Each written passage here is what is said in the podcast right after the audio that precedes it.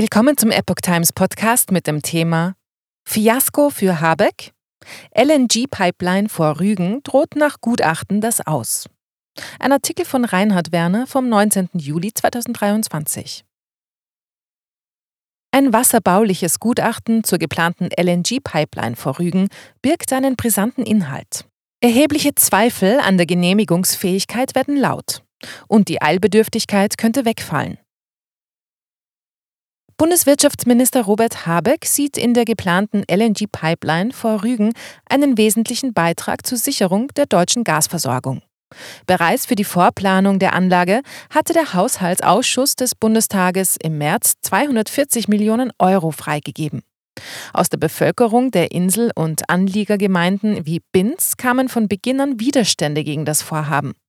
Sie befürchten Beeinträchtigungen für den Tourismus und die eigene Lebensqualität. Nun können die Gegner des Projekts Hoffnung schöpfen, während Minister Habeck einen juristischen Rückschlag zu befürchten hat. Der Grund? Ein jüngst erstelltes wasserbauliches Gutachten. Schäden durch Wasserfahrzeuge nicht auszuschließen. Dieses Gutachten kommt von Bärbel Koppe, Professorin für Wasserbau und Hydromechanik an der Hochschule Wismar. Die Gemeinde Ostseebad Binz, die das LNG-Terminal verhindern möchte, hatte dieses in Auftrag gegeben. Wie nun die Berliner Zeitung berichtet, sieht die Gutachterin erhebliche wasserbauliche Zweifel an der Genehmigungsfähigkeit des Vorhabens. Bezüglich der wasserbaulichen Planungen gebe es signifikante Lücken, Mängel und Unschlüssigkeiten. Unter anderem sei die Anlage nicht ausreichend vor einer möglichen Beschädigung durch Wasserfahrzeuge geschützt. Aufgrund der geringen Überdeckungshöhe könnten Strömungen und Wind den Sand, durch den die Pipeline verläuft, wegspülen. Dann legen die Leitungen offen im Wasser und bereits der Anker eines Segelbootes könnte sie beschädigen. LNG-Pipeline soll ähnlichen Verlauf wie abgelehnte Nord Stream 2-Variante aufweisen.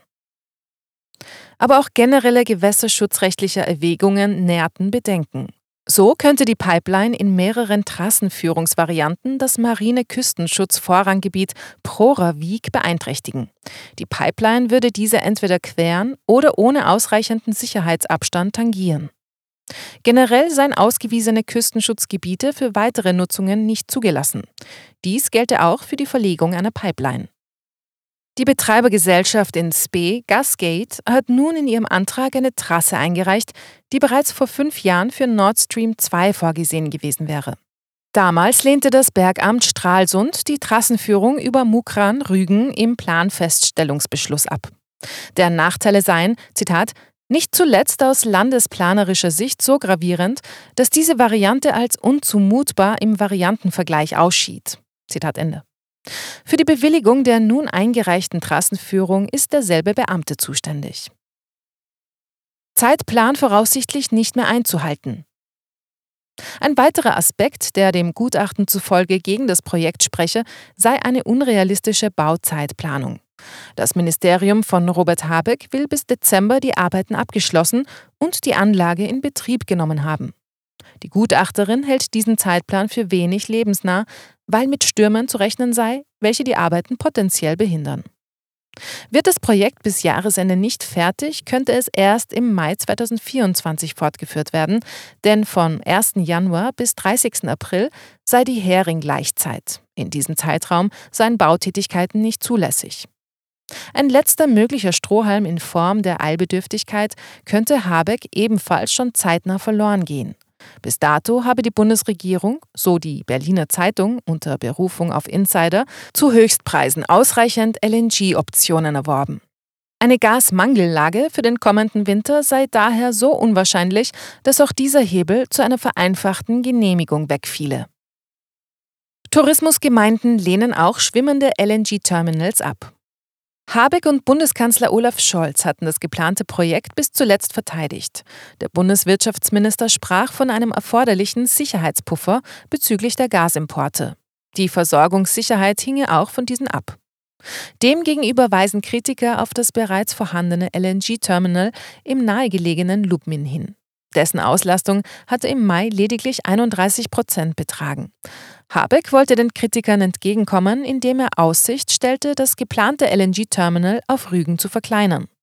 Zudem solle es in den Hafen von Mukran verlegt werden, wo zwei schwimmende Importterminals für Flüssigerdgas geplant sind. Zusätzlich will Habeck eine Anbindungspipeline nach Lubmin errichten lassen.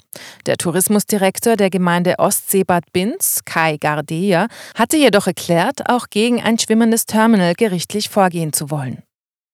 Ursprünglich hatte die Bundesregierung im Haushaltsausschuss für die Errichtung mehrerer LNG-Terminals zusätzliche Mittel in Höhe von rund 3,1 Milliarden Euro beantragt. Bewilligt hat der Ausschuss vorerst nur rund 1,6 Milliarden Euro. Sollte das Vorhaben scheitern, würde dies Kritikern zufolge einem Schaden entsprechen, wie ihn zuletzt die gescheiterte Pkw-Maut des früheren Bundesverkehrsministers Andreas Scheuer bewirkt hätte.